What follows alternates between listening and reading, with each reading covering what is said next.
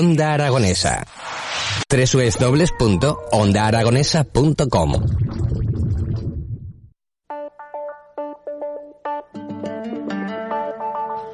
11 en punto de la mañana. Y seguimos en las mañanas de Onda Aragonesa en el 96.7 de la FM. Te recordamos que nos puedes ver en twitch.tv y poniendo Onda Aragonesa nos pueden estar viendo. O sea, aquí se ve todo lo que se guisa. Estamos eh, expuestos a todo el mundo. Y si algunos quiere ver en directo, también es muy sencillo, ¿eh? que vengan al Caracol, al centro de la ciudad, en el Paseo Independencia, en el centro comercial del Caracol. Arriba del todo hay una pecera enorme, preciosa, y aquí estamos nosotros nadando sin agua.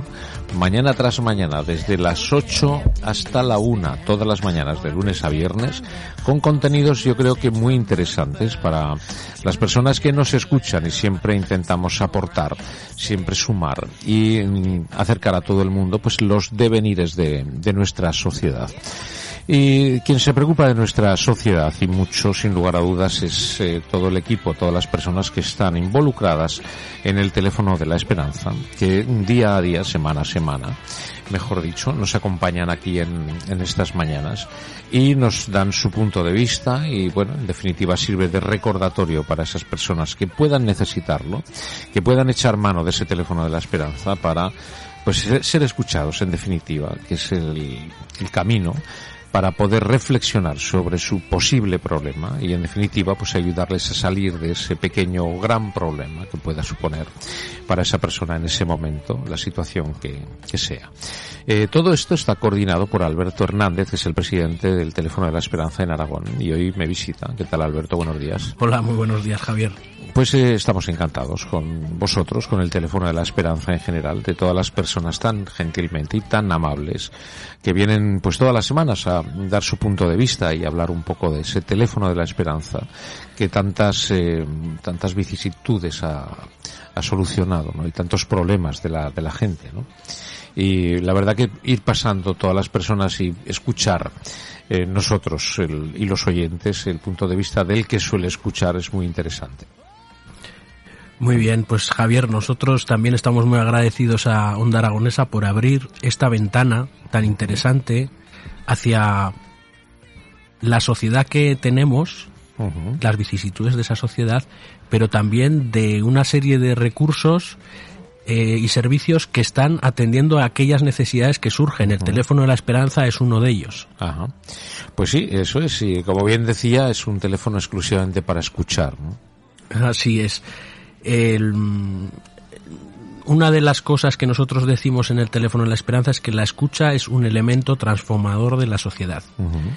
Esto quiere decir, es muy profundo, porque quiere decir que si hay escucha y la promovemos en todos los entornos de la vida en el que cada ser humano se desenvuelve, podemos transformar la sociedad. Uh -huh.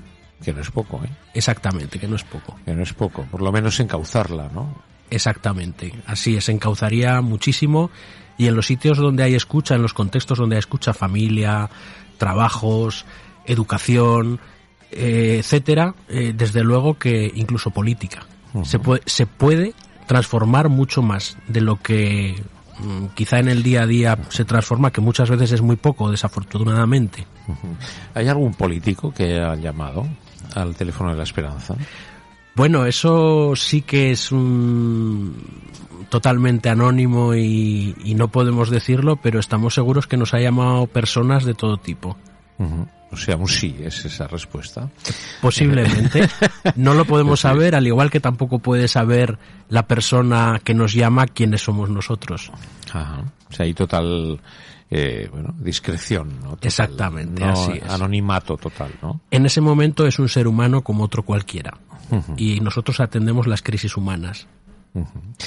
eh, sí, pero bueno, es, es, curioso, ¿no? Saber que hay políticos que, que puedan necesitar ser escuchados, ¿no? Podría ser, es que, podría ser. Podría ser. O que quisieran también mejorar su habilidad de escucha o su desarrollo personal. Bueno.